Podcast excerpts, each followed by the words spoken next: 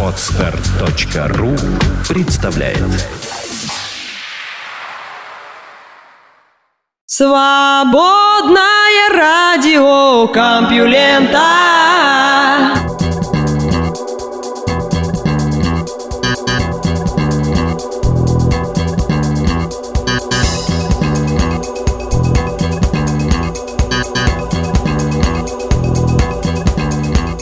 вот здравствуйте вам, слушатели свободного радиокомпьюлента. В эфире выпуск под названием «Карусель», и вы слышите Лёшу Халецкого. Все как всегда. В ближайший час я вас закружу на карусели новостей. Столько сегодня всего интересного. Наука и техника. Бюрократия и массовое производство мяса – вот что нужно для постройки пирамиды.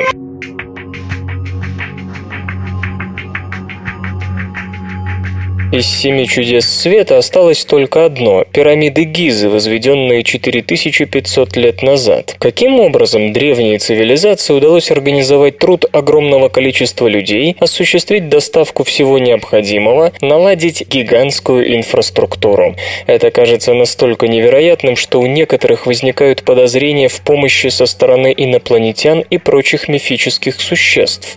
Новую попытку собрать разрозненные фрагменты великой картины в единое целое предпринял археолог Ричард Реддинг из музея Келси при Мичиганском университете. Спешу предупредить, он много рассуждает о высокотоварном сельском хозяйстве, перегонах больших масс скота и десятках тысяч рабочих, никаких марсиан. Ученый склоняется к тому, что на одну пирамиду уходило более 20 лет, и единовременно на строительстве было занято от 8 до 10 тысяч человек. Напомню, то были времена Третьей и IV династий, так называемого Древнего Царства, 2600-2100 года до нашей эры. Строители не были ни рабами, ни евреями. Евреи, если они впрямь когда-то были рабами в Египте, хотя никаких археологических свидетельств тому нет, должны были прийти гораздо позже. Пирамидами занимались молодые мужчины, питавшиеся чрезвычайно хорошо и имевшие доступ к прекрасной медицинской помощи, ибо они работали на благо общества, считает господин Рейдинг. Считалось, что после смерти царя, а слово «фараон» появилось на тысячу лет позже, он получал право воссесть рядом с богами и ходатайствовать перед ними за свой народ, отговаривая их насылать на страну болезни или предотвращая Нил от ежегодного разлива. Пирамиды были важной частью подготовки к путешествию царя на небо. Рабочие объединялись в своего рода профсоюзы. Государственные чиновники обращались к главам провинций, номов, с указанием, сколько человек прислать, и от каждого нома пребывал свой профсоюз. Каждая из таких групп носила задорное название, например, Ханыги Менкаура. Организация этой огромной массы людей требовала максимально эффективной бюрократии. Сохранилось множество документов, в которых скрупулезно фиксировалось количество съеденного хлеба. К сожалению, почти ничего не говорится о мясе и общей продуктовой инфраструктуре. И тут господин Рейдинг берется восполнить пробел своими собственными расчетами. С помощью современной статистики он прикинул, сколько калорий или граммов белка необходимо человеку, занятому тяжелым физическим трудом. Затем была произведена соответствующая корректировка, ведь, судя по скелетам, древние египтяне были меньше нынешних европеоидов. Получалось 67 грамм белка в день, то есть чуть больше, чем два роял-гамбургера с сыром. И если основным источником белка служило мясо, то каждый рабочий съедал более 2,5 кило в неделю. Далее ученый предположил, что половину белкового рациона составляла речная рыба и проанализировал сведения об останках древнеегипетского скота, чтобы вычислить, сколько мяса можно было получить с одной головы.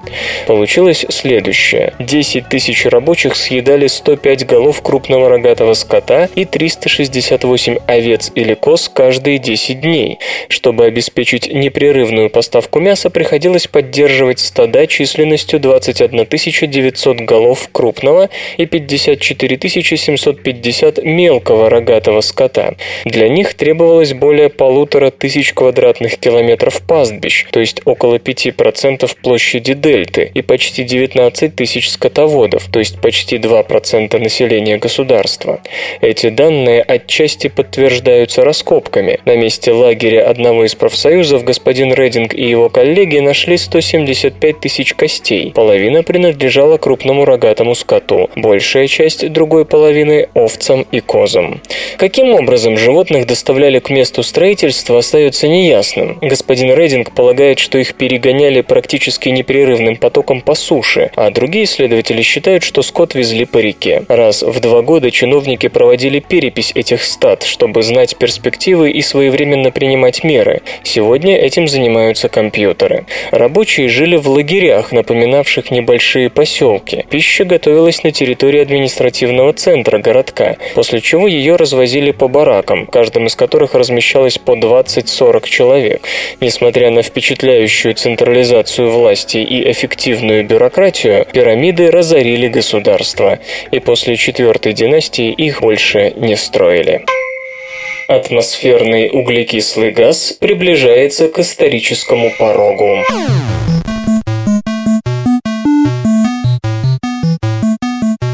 Впервые в истории человечества концентрация углекислого газа в атмосфере северного полушария может превысить 400 частей на миллион. И произойти это может в нынешнем мае. Океанографический институт Скрипса при Калифорнийском университете в Сан-Диего на специальном сайте ежедневно обновляет график Киллинга, результат самого длительного наблюдения за парниковыми газами в атмосфере.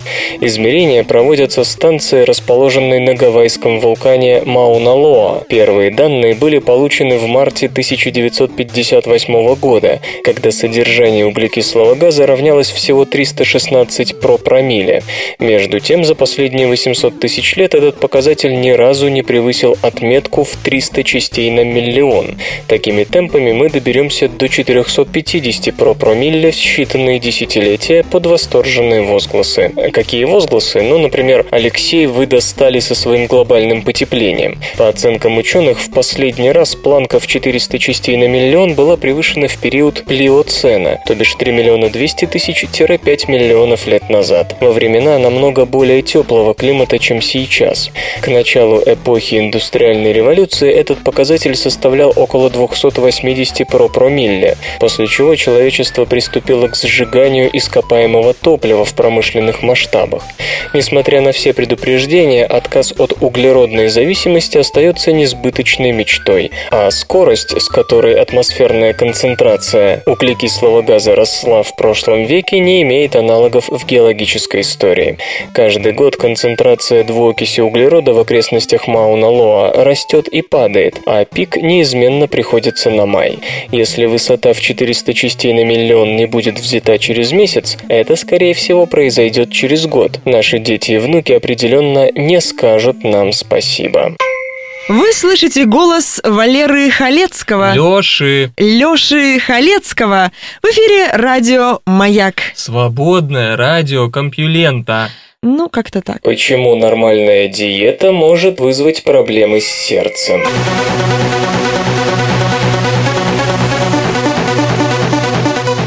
Желудочно-кишечные бактерии могут наградить вас сердечным заболеванием, даже если вы нормально питались и не налегали на жирное. Все дело в триметиламин-оксиде, который вырабатывает микрофлора, расщепляя лецитины, что есть буквально в любом продукте, хотя больше всего их, пожалуй, в желтках яиц. Про триметиламин-оксид известно, что чем больше его уровень в крови, тем выше вероятность развития атеросклероза. Чтобы подтвердить связь связь между триметиламиноксидом, лецитинами и желудочно-кишечной микрофлорой, Стэнли Хейзен и его коллеги из Кливлендской больницы просили добровольцев съесть два вареных яйца и капсулу с меченным лецитином, чтобы проследить за путями лецитина в организме. Уровень триметиламинооксида в крови после этого быстро повышался. Если же человеку давали антибиотики широкого спектра действия, подавлявшие микрофлору, триметиламиноксид оксид в крови убывал, оставаясь на непривычно низком уровне даже после добавочных порций лецитина. На втором этапе исследования ученые измеряли уровень триметиламиноксида среди 4000 пациентов, попавших в Кливлендскую больницу в связи с сердечно-сосудистыми проблемами. Выяснилось, что повышенный уровень триметиламиноксида, независимо от других факторов, увеличивает вероятность сердечных приступов и инфарктов, вплоть до смертельного исхода. Буквально пару недель назад та же группа ученых во главе со Стэнли Хейзеном опубликовала похожую статью в Nature Medicine, в которой говорилось о связи между триметиламиноксидом и аминокислотой карнитином. Как и в случае с лецитином, посредником выступала желудочно-кишечная микрофлора. Тут стоит подчеркнуть, что исследователи не заставляли добровольцев объедаться лецитином, то есть даже обычная диета без передозировки лецитина может спровоцировать проблемы с сердцем, просто потому что так работает микрофлора. Разумеется, никто не предлагает истребить желудочно-кишечные бактерии. Проблемы, которые возникли бы от такой операции, превзошли бы сердечно-сосудистые неприятности. Однако желудочно-кишечную микрофлору можно корректировать. Кроме того, можно просто следить за собственным уровнем триметиламиноксида. Если вдруг содержание триметиламиноксида повысилось, и если к тому же у вас слабое сердце, то вам лучше ограничить себя в красном мясе и яйцах, даже если вы не так уж сильно на них и налегали. Вирус птичьего гриппа H7N9 чрезвычайно опасен.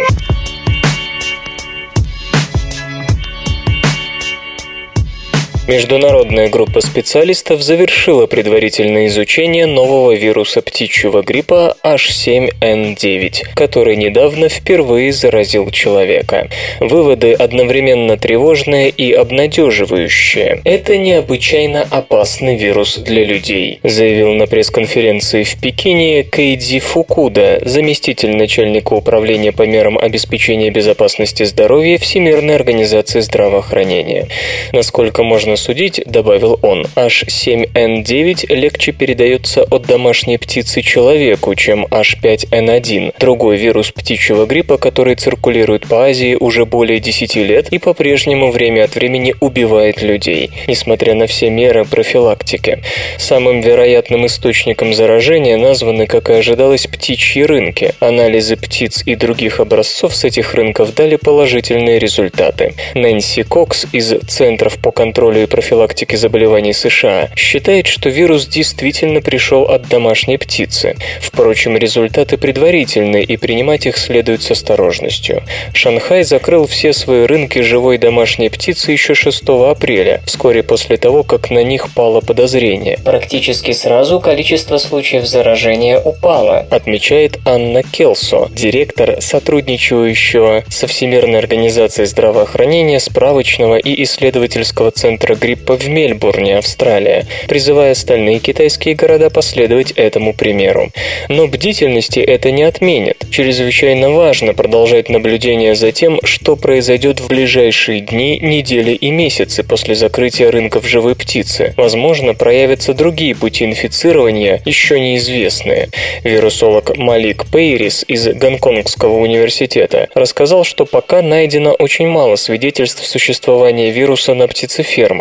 Но тут много не надо, хватит одной фермы, чтобы вирус из нее проник на птичьи рынки и принялся грозить оттуда людям.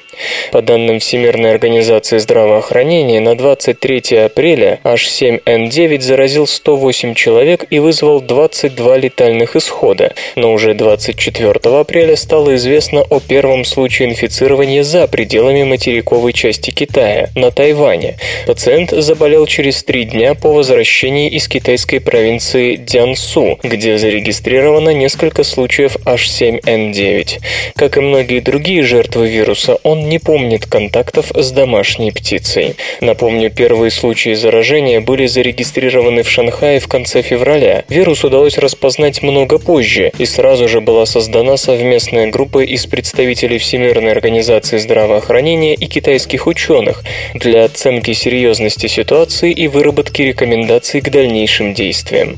Группа предупреждает, что делать какие-то выводы еще очень рано. Пока ничего нельзя сказать о риске, которому подвергается общественное здравоохранение, и о том, как справиться с этим риском, подчеркивает Лянь Вань Нянь, чиновник Национального комитета Китая по вопросам здравоохранения и планирования семьи, возглавляющий рабочую группу вместе с господином Фукудой. С одной стороны, очевидно, что перед нами вирус, убивающий каждого пятого из зараженных, но может статься, что пока выявляются только самые серьезные случаи в ущерб умеренным и бессимптомным.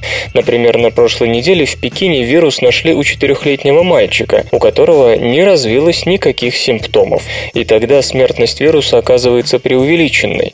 Между тем, не зарегистрировано ни одного случая передачи вируса от человека человеку. Это тоже обнадеживает. Хотя, как подчеркнул господин Фукуда, это может оказаться результатом прекрасной работы китайских органов здравоохранения, оперативно отреагировавших на угрозу.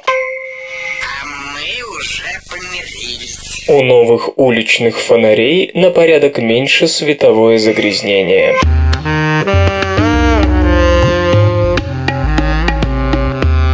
Уличные фонари, с одной стороны, всегда освещают окружающее пространство слишком слабо, а с другой часто становятся источником светового загрязнения. Кстати, именно такое загрязнение дезориентирует не только насекомых, но и птиц, иногда становясь причиной их массовой гибели. Всегда можно найти то окно, за которым живут люди, коим фонарь мешает спать. То есть по нынешней классификации для них это полноценный ненавидимый источник светового загрязнения. Но если бы дело было только в этом, мы бы, наверное, смирились. Современный человек с неолита живет в потоке постоянно нарастающего загрязнения всех мастей. Однако речь также идет об огромных непроизводительных затратах. Лучшие современные фонари тратят на освещение улиц не более 45% излучаемого света. Именно поэтому группа тайваньских и мексиканских исследователей под руководством Сюань Хао Ли из Национального центрального университета Тайваня взялась за создание такого светодиодного фонаря уличного освещения, который мог бы освещать заранее заданные зоны, не растрачивая энергию на генерацию светового загрязнения. Получившийся фонарь состоит из группы светодиодов, каждый из которых оснащен линзой полного внутреннего отражения, фокусирующий свет так, что лучи на выходе идут параллельно один другому, а не пересекаясь, как обычно. Это, как вы помните, называется коллимацией, и диоды и линзы линзы располагаются внутри отражающей полости, дополнительно концентрирующей свет в выбранном направлении. Наконец, на выходе из этой полости находится светорассеиватель, играющий роль последнего фильтра, отрезающего нежелательное боковое распространение света. Комбинация коллимации и фильтров позволяет столь эффективно контролировать форму света, что на выходе получаются лампы, способные давать прямоугольное пятно света нужной формы и размера. Испытав разработку исследователи измерили эффективность для освещаемого объекта на расстоянии в 10 метров от нового источника света. По фактору оптической эффективности фонарь достиг 51-81%, в зависимости от угла падения его света на предмет, то есть даже в худшем случае намного превзошел показатели лучших уличных осветительных приборов. Резко уменьшилась и световая грязь, в то время как обычный уличный фонарь не менее 20% света отправляет направляет горизонтально, вдоль земной глади или даже вверх, в небо, а лучшие светодиодные системы уличного освещения сокращают этот показатель до 10%. Новое устройство теряет на нежелательное освещение лишь 2% от своего излучения. Вслух и с выражением читаю стихотворение. Игорь Северянин «Мороженое из сирени».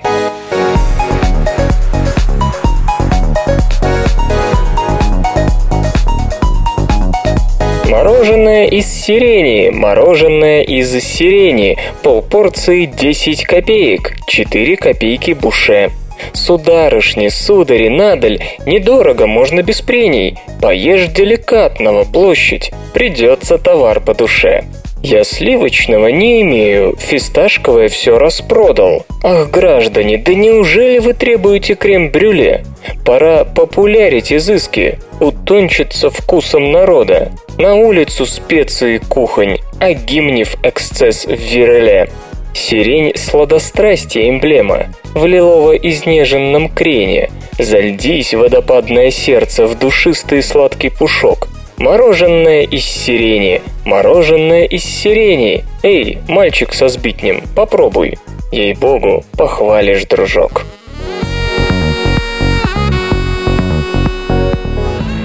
Наука и техника. Почему птицы ходят на корточках?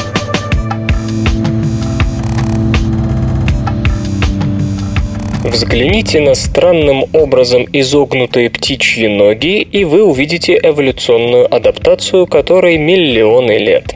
Ее приобрели еще динозавры, прочно стоявшие на Земле. По версии нового исследования, это была компенсация за рост передних конечностей, что в итоге позволило первым птицам подняться в воздух. У людей нижние конечности прямы, они удобно поддерживают массу остального тела, а птицы как будто ходят на карачках, и с точки зрения механики это кажется чрезвычайно нецелесообразным, ведь чтобы стоять, нужно все время напрягать мышцы. Вивиан Аллен из Королевского ветеринарного колледжа Великобритания и его коллеги решили разобраться с этой загадкой с помощью трехмерных компьютерных моделей скелетов 17 архозавров, группы, к которой причисляют и динозавров, и древних птиц. На кости цифровым образом натянули мышцы, пользуясь данными компьютерной томографии их современных родственников родственников и таким образом восстановили внешний вид вымерших животных. Результаты позволили проследить ход биомеханической эволюции от крокодилоподобных четвероногих, живших 245 миллионов лет назад, и первого крылатого и оперенного динозавра археоптерикса, появившегося 150 миллионов лет назад, до современных птиц, честь которых в исследовании защищала банкивская джунглевая курица – галлус галлус. Крупные чудища с тяжелым хвостом вроде тиранозавров уступили место животным с более тонкими или короткими хвостами. И хотя эта очевидная перемена была замечена очень давно, новое исследование говорит о том, что данная трансформация не привела к развитию современной птичьей осанки, как считают некоторые. Дело в другом, говорят ученые, в передних конечностях, а точнее в их влиянии на равновесие животного. Именно увеличение передних конечностей привело к тому, что динозавры как бы присели на корточки, а потом взлетели. Этот полуприсед заметен и у крылатых микрораптора и археоптерикса, и у оперенного велоцираптора. Ноги должны располагаться непосредственно под центром масс, поясняет господин Аллен. Если сместить центр масс вперед, а именно это и произошло с увеличением передних конечностей, вам придется присесть. Взгляните на страуса или эму, и вы узрите практически горизонтальное и очень короткое бедро. Вы слышите голос Лёши Халецкого. Ну, не прямо сейчас, конечно, а вообще, в СРК. Как и когда нужно подзаряжать смартфон от костра.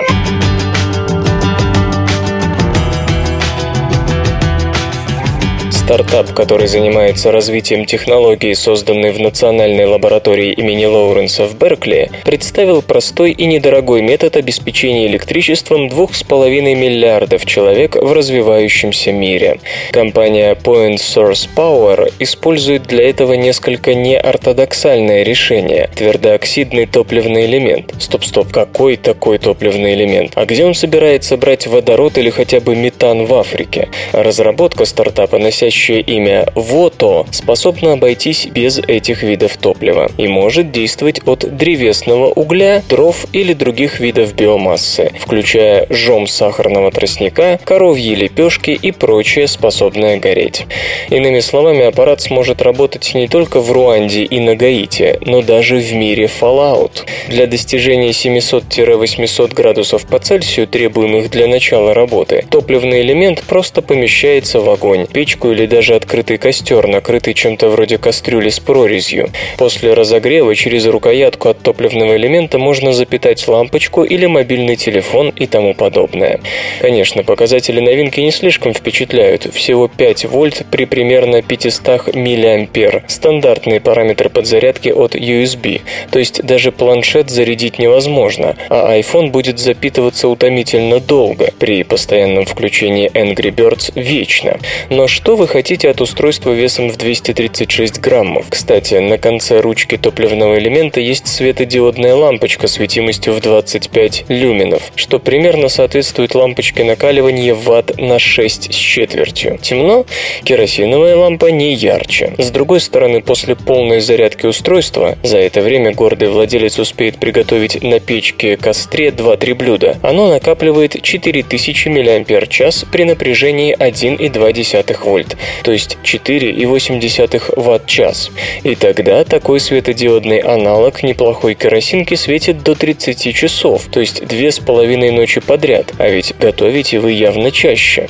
Само собой чудес не бывает, хотя для работы на таких видах горючего топлива батарея сделана экстремально устойчивой к загрязнителям вроде серы и углерода, способным легко и непринужденно убить подавляющее большинство обычных топливных батарей, все равно время жизни разработки равно 3-4 месяцам при регулярном использовании. Но и стоить батарея будет всего 7 долларов, а рукоятка с аналогом простейшего пилота 17 долларов. Скажете, никому это не нужно, поскольку у африканцев и таких денег нет? Увы, есть ли у африканца устойчивый легальный заработок или нет, все равно он тратит его на керосин для освещения. Между тем, после последних 15 лет роста цен на топливо, керосин подорожал на порядок, и меньше доллара за литр его просто не найти. Так что за эту жидкость, когда-то бывшую самым дешевым вариантом вечернего освещения в домашних условиях, жители развивающихся стран отдают от 8 до 12 долларов в месяц. Несколько долларов раз в квартал на этом фоне смотрятся вполне оптимистично. Кроме явного экономического преимущества системы, она полезна в экологическом смысле. Керосинки, по оценкам недавнего исследования, ежегодно выбрасывают в атмосферу около 270 миллионов тонн черного угля, что больше уровня копоти, производимого всем мировым судоходством. Само собой, это серьезно влияет на мировой климат. Одна тонна угля в атмосфере оказывает такое же парниковое воздействие, как 700 тонн углекислого газа, причем удар по воздуху длится не год и не 10. И это не говоря уже о том, что 90 граммов угля, образующиеся при сжигании каждого килограмма керосина, частично оседают в легких, пользующихся этими устройствами людей. Внушительный вклад, с учетом канцерогенности этого вещества. Кстати, подобные продукты для всяких там скаутов и прочих туристов Point Source Power намерена продавать и в США, а в перспективе и в других развитых и относительно развитых странах. Правда, цену обещают повыше, чем в Африке. Вот это мой размерчик. Синестеты могут прибавлять цвета к числам.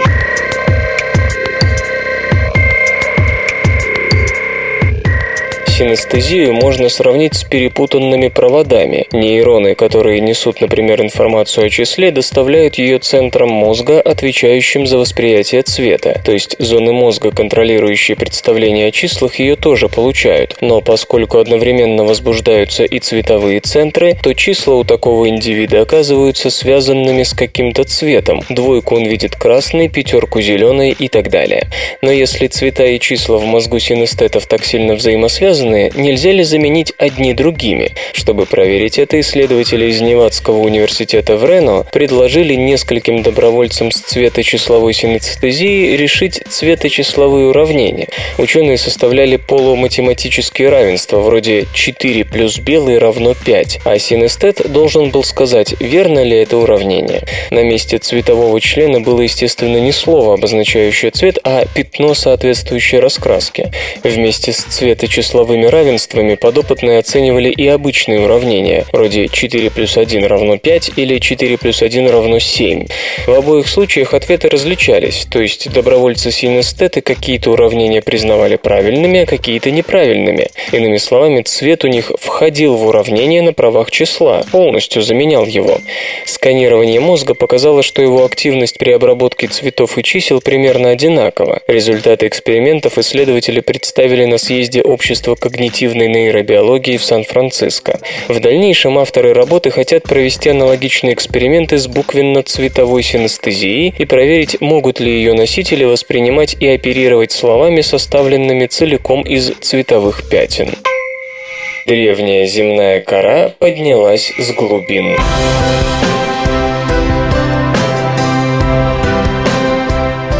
Химические остатки участка земной горы, погрузившегося глубоко в мантию, со временем могут вновь выйти на поверхность в совершенно другом месте, например, на каком-нибудь далеком вулканическом острове. Анализ вулканической породы на одном из островов южной части Тихого океана позволил ученым предположить, что этот процесс занимает более двух миллиардов лет. Соавтор Рита Кабраль из Бостонского университета отмечает, что химический и изотопный состав мантии варьируется от места к месту. Возможно, это результат опускания кусков коры, но конкретных доказательств тому до сих пор получено не было.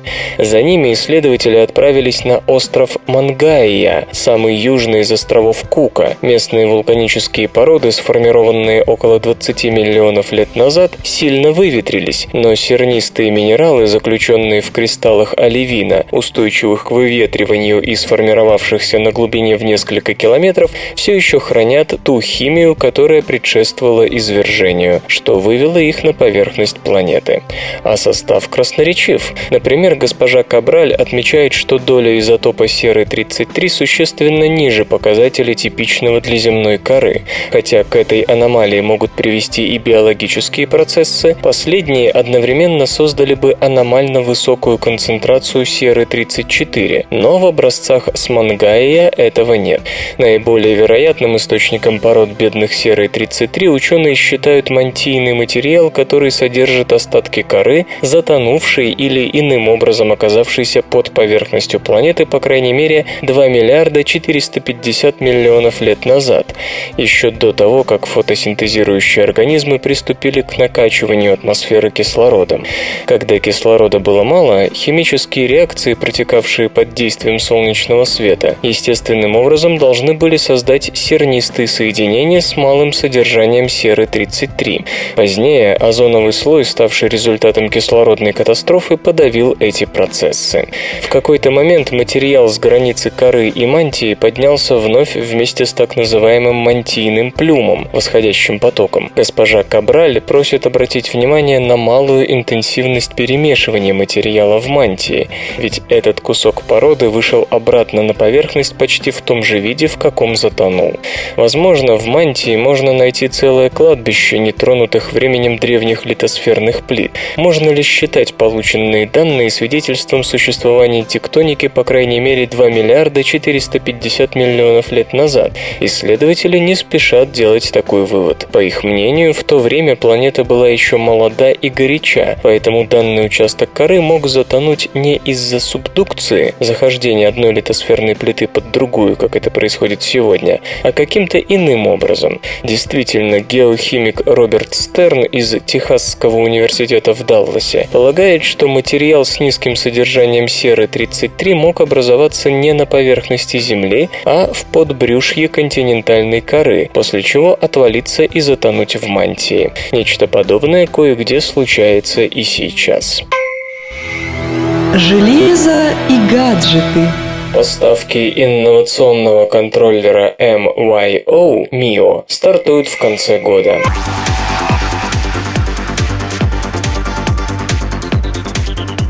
Компания Talmic Labs разместила в интернете видео о ходе разработки инновационного контроллера MIO для жестового управления электроникой. О проекте MIO Компьюлента рассказывала в феврале. Разрабатывающееся устройство представляет собой широкий браслет с электродами, которые считывают электрическую активность в мышцах пользователя при сокращении и расслаблении. Данные передаются по беспроводной связи Bluetooth и обрабатываются специальным программным обеспечением, преобразующим преобразовывающим их в управляющие команды. Теоретически МИО можно использовать для взаимодействия при помощи естественных жестов с самыми разнообразными устройствами – компьютерами, телевизорами, бытовой техникой, роботами, игровыми системами и прочим. По словам одного из основателей и исполнительного директора Talmic Labs Стивена Лейка, контроллер МИО дает ответ на фундаментальный вопрос – как связать друг с другом реальный и цифровой миры. МИО позволит делать такие вещи, вещи, которые раньше были невозможными. Talmy Clubs уже получила более 25 тысяч предварительных заказов на контроллер, который оценен в 150 долларов. Поставки предполагается начать в конце года. Оставившие заявку на приобретение MIO сейчас получат изделие не ранее начала 2014 года. Исторический анекдот. После окончания войны со шведами Петр I хотел воспользоваться происходившими тогда в Персии беспокойствами и предпринять поход в пограничные провинции сего государства. Он открыл намерение свое императрице в ее покоях, где кроме нее и князя Меньшикова никого не было. В продолжительном и тайном разговоре он часто выговаривал слова «в Персию пойдем». В заключении же разговора государь сказал «об этом этом никто еще кроме нас троих не знает, и вам приказываю содержать это до времени в тайне и никому не сказывать. Через несколько дней государь, занимаясь делами, ходил по комнате и, увидев с собой одного только денщика, спросил у него, что нового слышно. «Да почти ничего», — отвечал денщик, — «только говорят, что мы пойдем в Персию». «Как?» — вскричал государь, «в Персию пойдем». «Тотчас скажи мне, от кого ты слышал такую ложь?» Денщик отвечал, «От попугая Ее Величества. Вчера, дожидавшись Вашего Величества в ее комнатах, слышал я, как он несколько раз очень внятно выговаривал «В Персию пойдем». Государь сперва крепко разгневался, но вскоре остыл, и после того, как у него случилось надобности вести в императрицыных покоях беседы тайного свойства, он всякий раз, смеясь, просил свою венценосную супругу, дабы она приказала вынести попугая вон из комнаты, при этом приговаривая «Я не хочу, чтобы при мне или тебе были изменники либо переносчики. Наука и техника. Странный PS-мезон при распаде образует больше частиц, чем античастиц.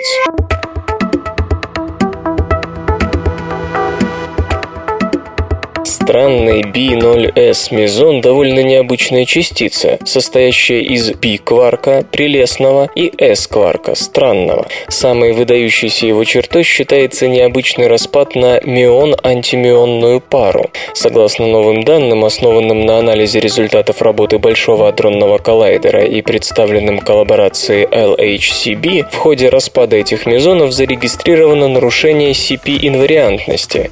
Это значит, что рождение частиц частиц происходит несколько чаще, чем античастиц. Причем вероятность такого нарушения превосходит 5 сигм, то есть является статистически не менее достоверной, чем открытие бозона Хиггса. То, что при подобных распадах в конечном счете образуется больше нормальных частиц, чем античастиц, немаловажно для объяснения причин наблюдаемого доминирования материи над антиматерией. Напомню, по современным взглядам, в момент возникновения Вселенной антиматерии должно быть столько столько же, сколько материи обычной. Следовательно, они, материя и антиматерия, взаимно аннигилировали, и сейчас мироздание должно быть заполнено фотонами, и никаких шансов на возникновение материи в привычном для нас виде, не говоря уже о формировании звезд, планет и прочего насущно необходимого для возникновения жизни в целом и человека в частности. Как видно из простых неинструментальных наблюдений, на деле все пошло как-то не так. Что-то предопределило доминирование материи материи над антиматерией, которой по современным взглядам во Вселенной чрезвычайно мало, барионная асимметрия Вселенной. В этом смысле любой признак процессов, в которых материя образуется чаще антиматерии, весьма ценен. Если мы обнаружим достаточные процессы такой природы, то сможем объяснить, почему антиматерии намного меньше материи, а следовательно, почему мы вообще возникли. Увы, несмотря на то, что в распаде странного B0S мезона теперь несомненно наблюдается такой перевес, вес, и мионы при этом генерируются чаще антимионов, говорить о том, что это все объясняет рано. Нет, это лишь часть объяснения. Ранее уже были найдены сходные отклонения для каонов, К-мезонов, а также нейтральных и заряженных би-мезонов. Однако даже с этим четвертым видом распадов, образующим больше частиц, чем античастиц, в теоретических моделях по-прежнему остается слишком много антиматерии, на порядке больше, чем требуется, чтобы Вселенная существовала в известном нам виде виде. Есть еще что-то, какой-то иной, куда более эффективный механизм такого рода, которого мы пока не замечаем. Значит, физическая стандартная модель в этом отношении по-прежнему неудовлетворительна. Гусеницы помогают грызунам заготавливать сено.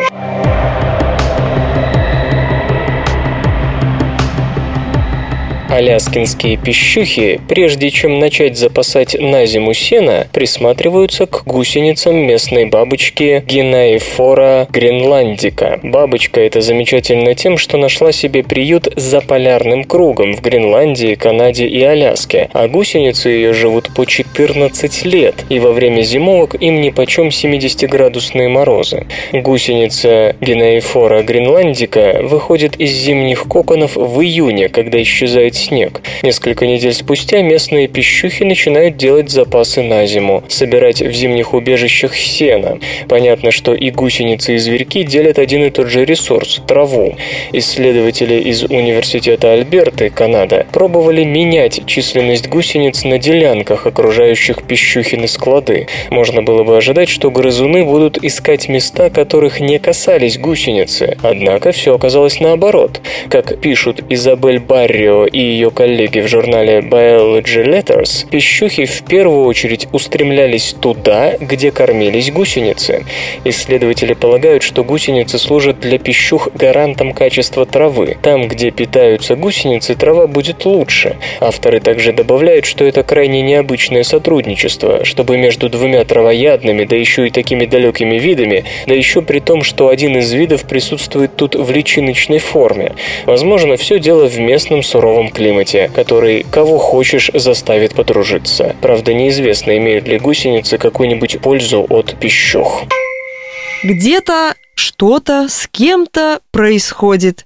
СРК. Белок плазмы крови помогает сперматозоидам оплодотворить яйцеклетку.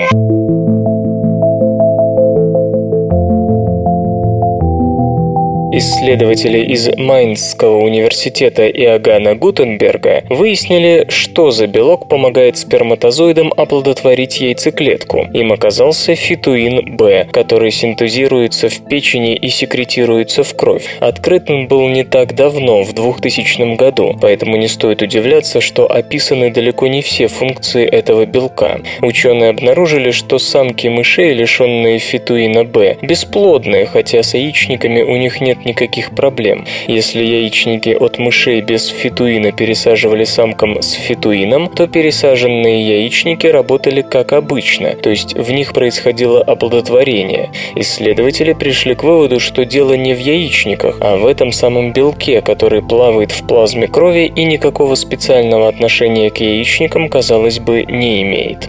Вместе с коллегами из Рейнского технического университета Ахена, Германия, ученым удалось описать описать работу фитуина Б. Яйцеклетка у животного и у человека покрыта гликопротеиновой оболочкой, называемой зона пеллуцида. Эта оболочка твердеет сразу же после того, как сперматозоид проникнет в яйцеклетку. Отвердевшая зона пеллуцида ставит заслон перед другим сперматозоидами и не допускает множественного оплодотворения или полиспермии.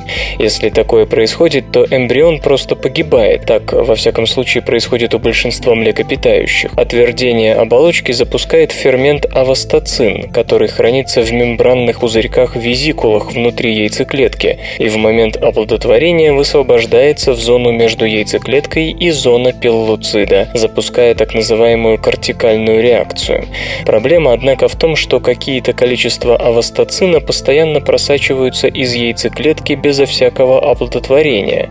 Эта постоянная утечка может вызвать преждевременное отвердение поверхности оболочки яйца, и никакой сперматозоид сквозь нее уже не пройдет.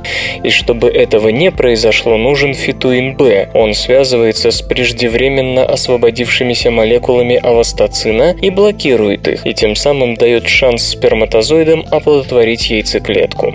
После оплодотворения фитуин никуда не исчезает, но тут из клетки выходит такое огромное количество авастоцина, что фитуина на всех просто не хватает, и зона пеллуцида благополучно отвердевает, не пуская остальные сперматозоиды внутрь яйцеклетки. Впервые исследователи описывают преждевременное отвердевание оболочки яйца как причину бесплодия. Пока неизвестно, какую долю от всех случаев бесплодия составляют эпизоды с преждевременно закрывшейся от сперматозоидов яйцеклеткой. Но, возможно, некоторые формы бесплодия в скором времени действительно можно будет лечить с помощью вышеописанного белка. Наследственную болезнь почек можно определить по лицу.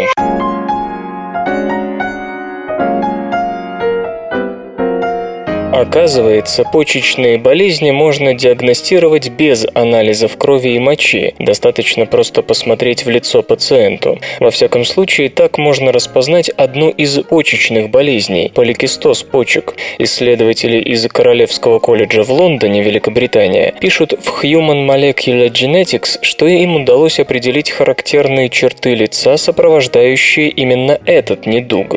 В том, что поликистоз почек связан с определенным типом внешности, нет ничего удивительного, так как болезнь имеет генетические происхождения, а гены редко влияют на что-то одно. Мы привыкли считать генетические болезни чем-то редким, однако поликистоз таковым не назовешь. Каждый десятый пациент из тех, кому назначают диализ, вынужден проходить эту процедуру именно из-за поликистоза почек, и каждый восьмой из тех, что ждут очереди на трансплантацию почки, стоит в ней из-за этого же заболевания. Причина поликистоза – мутации в двух родственных генах PKD1 и PKD2. Работу этих мутаций можно изучать на мышах, так как у животных с поврежденными генами PKD1 и PKD2 в почках происходят те же изменения, что и у человека. Наблюдая за мышиным поликистозом, исследователи из лаборатории Пола Шарпа обнаружили аномалии в развитии зубов и лицевого отдела черепа у животных с мутантным PKD2.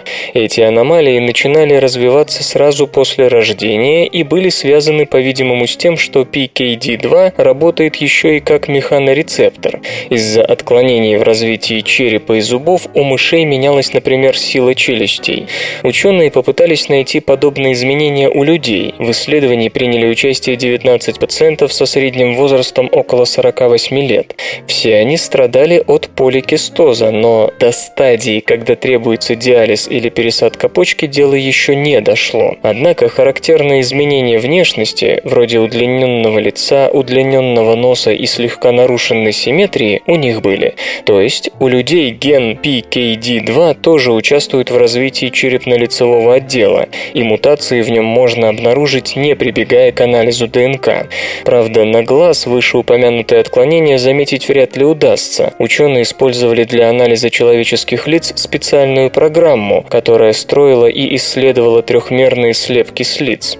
Но такой способ диагностики все равно был бы как нельзя кстати. Узнав по лицу, что человеку грозит в будущем поликистоз, можно предпринять какие-нибудь меры, чтобы отдалить появление болезни. В ближайшем будущем авторы работы хотят выяснить, можно ли с помощью такого портретного анализа определить характеристики болезни, ее тяжесть, интенсивность развития и тому подобное. Взять все, да и поделить.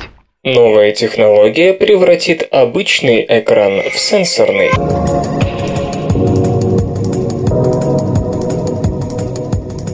Сотрудники Вашингтонского университета представили относительно недорогой способ, при помощи которого можно наделить обычный экран способностью распознавать прикосновения.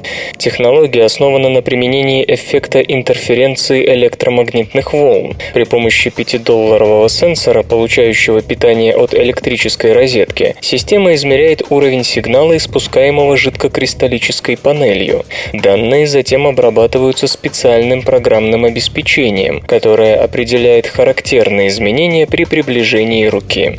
Авторы разработки продемонстрировали, что технологию можно использовать, к примеру, для управления мультимедийным плеером, масштабирования окон приложений и выполнения других несложных действий. Увы, система не может обеспечить такую же точность, как сенсорные дисплеи современных смартфонов и планшетов. Невозможна и реализация сложных жестов, вроде pinch to zoom, масштабирование при помощи помощи двух пальцев. Разработчики считают, что технология могла бы приходиться при взаимодействии с дисплеями большого размера, скажем, демонстрационными панелями в музеях. Впрочем, о коммерциализации методики речи пока не идет. Компьютер. Лента. Подкаст.